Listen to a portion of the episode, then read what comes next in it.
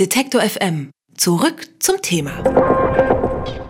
Egal ob am Verlobungsring, an einer Königskrone oder einfach vielleicht auch im Mineralienmuseum, seit eh und je strahlen Diamanten wie kein anderer Stein Prunk und Reichtum aus und so eine bestimmte Faszination haben wir wahrscheinlich alle damit.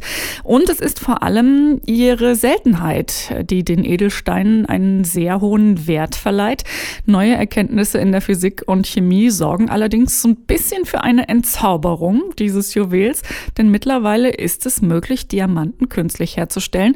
Ein Forscherteam von der Uni Augsburg hat jetzt den bislang größten künstlichen Diamanten hergestellt und mit einem der Diamantenmacher sprechen wir darüber, wie es geht. Dr. Matthias Schreck, der Leiter dieses Forscherteams. Schönen guten Tag, Herr Schreck. Ja, schönen guten Tag. Wie groß ist er denn, Ihr Diamant? Ja, wir haben den gewogen und man wiegt ja Diamanten normalerweise in der Einheit Karat. Ein Gramm sind fünf Karat und danach äh, hat der gute 155 Karat. Nun, aber mal ganz ehrlich Hand aufs Herz. Würde ich als Laie Ihren künstlichen Diamanten als Diamant erkennen? Ja, es gibt ein äh, ganz einfaches äh, Experiment und zwar äh, Diamant äh, hat ja die mit Abstand, mit großem Abstand beste Wärmeleitfähigkeit.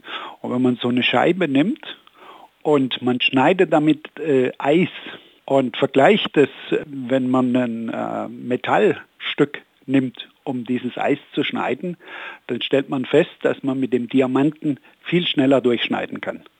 Und der Trick dabei ist der, dass die Wärme von der Hand an die Spitze der Diamantscheibe geleitet wird und dort das Eis ganz schnell aufschmilzt. Tatsächlich, ähm, das Stichwort Scheibe würde ich gerne nochmal aufgreifen. Ihr Diamant, man, also man stellt sich das vielleicht jetzt falsch vor, wenn der so geschliffen, ne, wie man das so kennt vom Verlobungsring. Das ist tatsächlich eine, eine, eine eher grau aussehende, ziemlich große, flache Scheibe, richtig? Ja, also die Scheibe, die wir jetzt bei unserer Pressemitteilung und bei unserer wissenschaftlichen Publikation gezeigt haben, äh, die ist tatsächlich dünn, anderthalb bis äh, 2 mm. In dem Durchmesser allerdings äh, über 90 mm auf der längsten Kante und auch leicht gräulich. Diese äh, Grauton hat mehrere Gründe. Die Oberflächen sind nicht geschliffen, äh, die Unterseite ist auch noch ein bisschen, äh, da ist ein bisschen schlechtere Qualität. Wir können das allerdings auch mit ein bisschen anderen Prozessbedingungen wachsen und dann wäre diese Diamantscheibe recht klar. Aber tatsächlich ist es nicht unbedingt als Schmuck gedacht, was Sie äh, da machen. Was sind denn denkbare Anwendungsmöglichkeiten für künstliche Diamanten, so wie Sie jetzt einen äh, hergestellt haben? Also Diamant findet eigentlich seit langer Zeit Anwendung als Schneidstoff in der Industrie geht darum, dass man äh, extrem harte äh, Materialien wie zum Beispiel Keramiken oder irgendwelche Refraktärmetalle bearbeiten möchte und dazu Diamant einsetzt. Auch Stein, wenn man bearbeitet, verwendet man gerne Diamant. Unser äh, Diamant äh, ist jetzt auf großer Fläche einkristallin und Schneidkanten mit diesem Material setzt man üblicherweise ein, wenn man quasi eine unglaublich scharf definierte, ganz klare äh, Schneidkante braucht, weil man zum Beispiel am Ende ein optisches Finish, das heißt eine absolut glänzende Oberflächen haben möchte.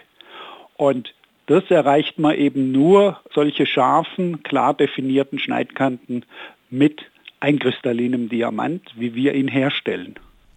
Ich nehme an, für industriellen Einsatz ist es natürlich ein Traum, wenn es künstlich hergestellte Diamanten gibt, die vielleicht irgendwann nicht mehr auch so mit so einem Preisschild kommen wie echte Diamanten.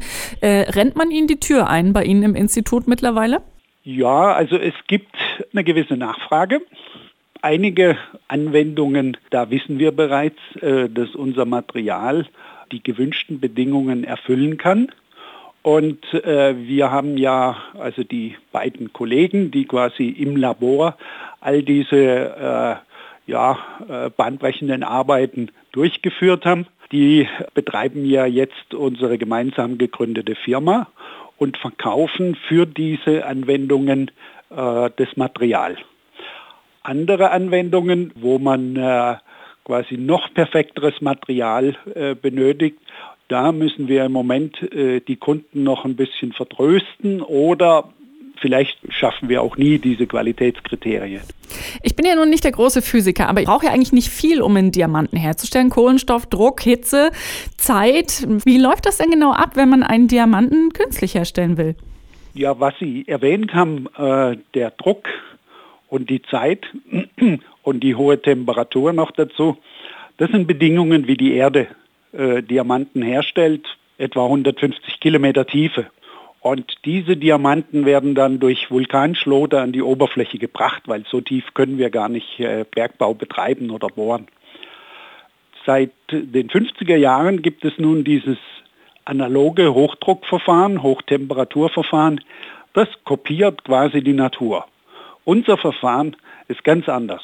Wir haben verschiedene Gase, die wir miteinander mischen eines der Gase ist typischerweise äh, Methan, weil irgendwo brauchen wir ja Kohlenstoff. Und diese Gase, die muss man jetzt anregen. Das heißt, man muss Energie zuführen, damit chemische Reaktionen ablaufen können, dass die Moleküle auch aufgebrochen werden. Und wenn diese Moleküle dann auf die Oberfläche treffen und eine entsprechende Struktur ist bereits vorhanden, dann äh, bauen sie diese Struktur weiter und äh, wenn man die Bedingungen entsprechend gut wählt, dann bauen sie auch einen äh, recht guten, perfekten Einkristall weiter.